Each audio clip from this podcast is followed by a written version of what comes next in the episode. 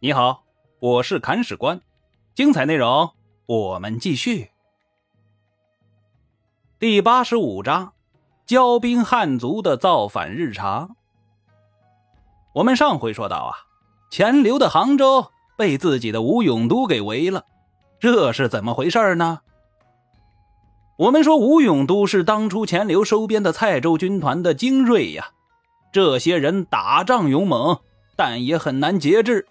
用好了是自己手里的一把利刃，用的不好可就要吃苦头喽。钱镠手下的行军司马杜陵就曾经规劝过钱镠，他说：“吴永都的这些士兵都是狼子野心呐，将来必定成为大患，还是用我们本地人来替代他们吧。”可是啊，钱镠不听。现在，吴永都果然还是造反了。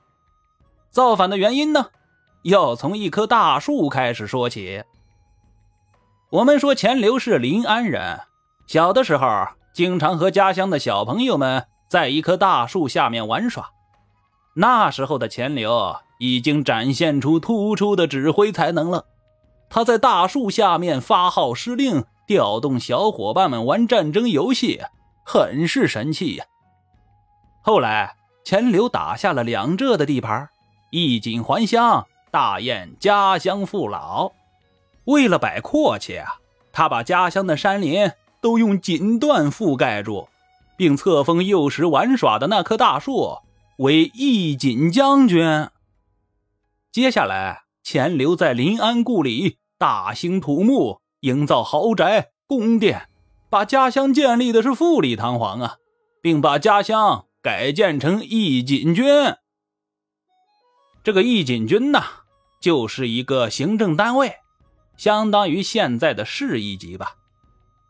义锦军建成以后啊，钱镠经常光顾，俨然成为他的行宫了。这一次啊，钱镠又带了一班随从到义锦军去度假，临走之前呢，命令吴永都右都指挥使徐婉。带领部众疏浚护城河，这样一来，吴永都的人马就开始发牢骚了。他们都是一群兵大爷，打仗不要命，不打仗就惹是生非、欺男霸女。现在你让他们去做民工，到护城河里去挖泥，这不是欺负人吗？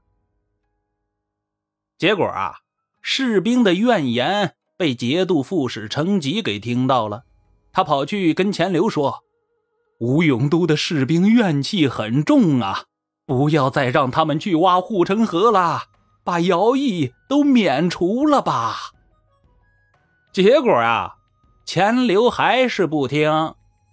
到达义锦军之后啊，钱镠大办酒席，宴请诸将。吴永都右都指挥使徐婉提前安排军事。打算在宴席上杀掉钱镠，可惜计划失败了。好在钱镠当时也没有丝毫的察觉，照旧饮酒作乐。但是这边徐婉可坐不住了，声称不胜酒力，提前退席。钱流感觉这个人不太合群啊，既然不合群那你就回去吧。于是啊，下令让徐婉带领军兵先回杭州。徐婉刚到杭州啊，手下的吴永都就哗变了，开始在杭州周围烧杀抢掠。徐婉对此视而不见，也没有去制止。这已经是形同造反了呀！既然吴永都右军反了，左军也不会闲着。吴永都左都指挥使许再思带领麾下兵马前来会合。双方合兵一处，开始攻打杭州城。而杭州城内是钱镠的儿子钱传英驻守，他带领三成都指挥使马绰等人展开防守。这时候，杭州城里也有能打的人呢。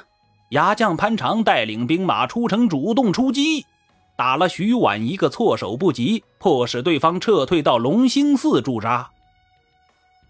不得不说。徐婉和许再思这两个人有点迷糊。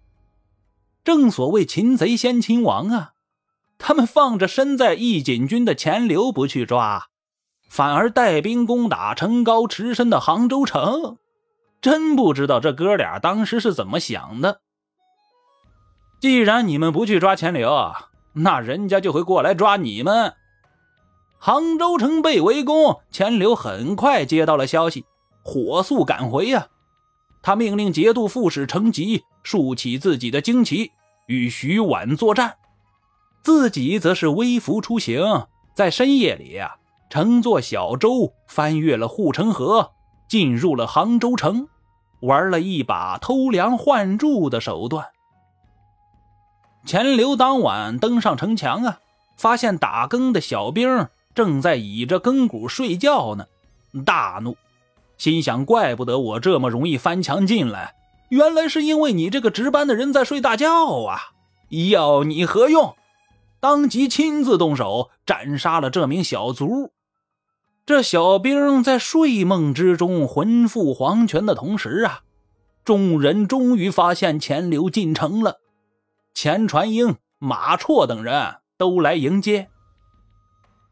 接下来啊，钱刘就开始指挥守城事宜了，并且传檄四方，命令辖区各州。派兵来平叛。武安都指挥使杜建辉带兵从新城赶来救援，正巧看到徐婉正在堆积木柴烧杭州城的北门呢。杜建辉本着做好事不留名的好人精神，提前帮对方放了一把火，在柴禾被运送到北门之前就给烧光了。这把火放的虽然不错，但是也没怎么消灭对方的有生力量啊，作用发挥的并不明显。然而和杜建辉相比啊，另一路援军就有点悲催了。湖州刺史高岩派遣儿子高卫带兵支援杭州，刚走到灵隐山，被徐婉事先埋伏好的军兵杀了个措手不及，全军覆没。现在吴永都作为两浙最高战力的优势终于体现出来了。这路兵马一旦叛变，基本上无人能治啊！接下来，徐婉、许再思二人攻城甚急。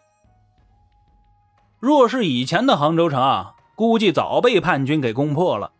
所以说，这时候的钱刘应该庆幸自己之前把杭州城大修了一遍。当时钱刘在杭州城墙的基础上。修建了罗城。这个罗城啊，就是突出在城墙外的高楼，用于加固城墙，并增加打击角度和攻击面。而这些罗城修的有点多，多到什么程度呢？用钱流的话说，就是啊，十步一楼，可以为故意。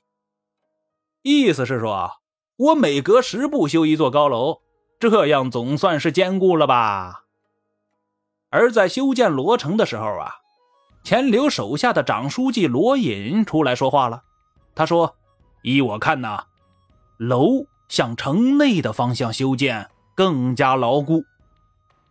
意思是说啊，罗城不向外突出，而是突出到城内来。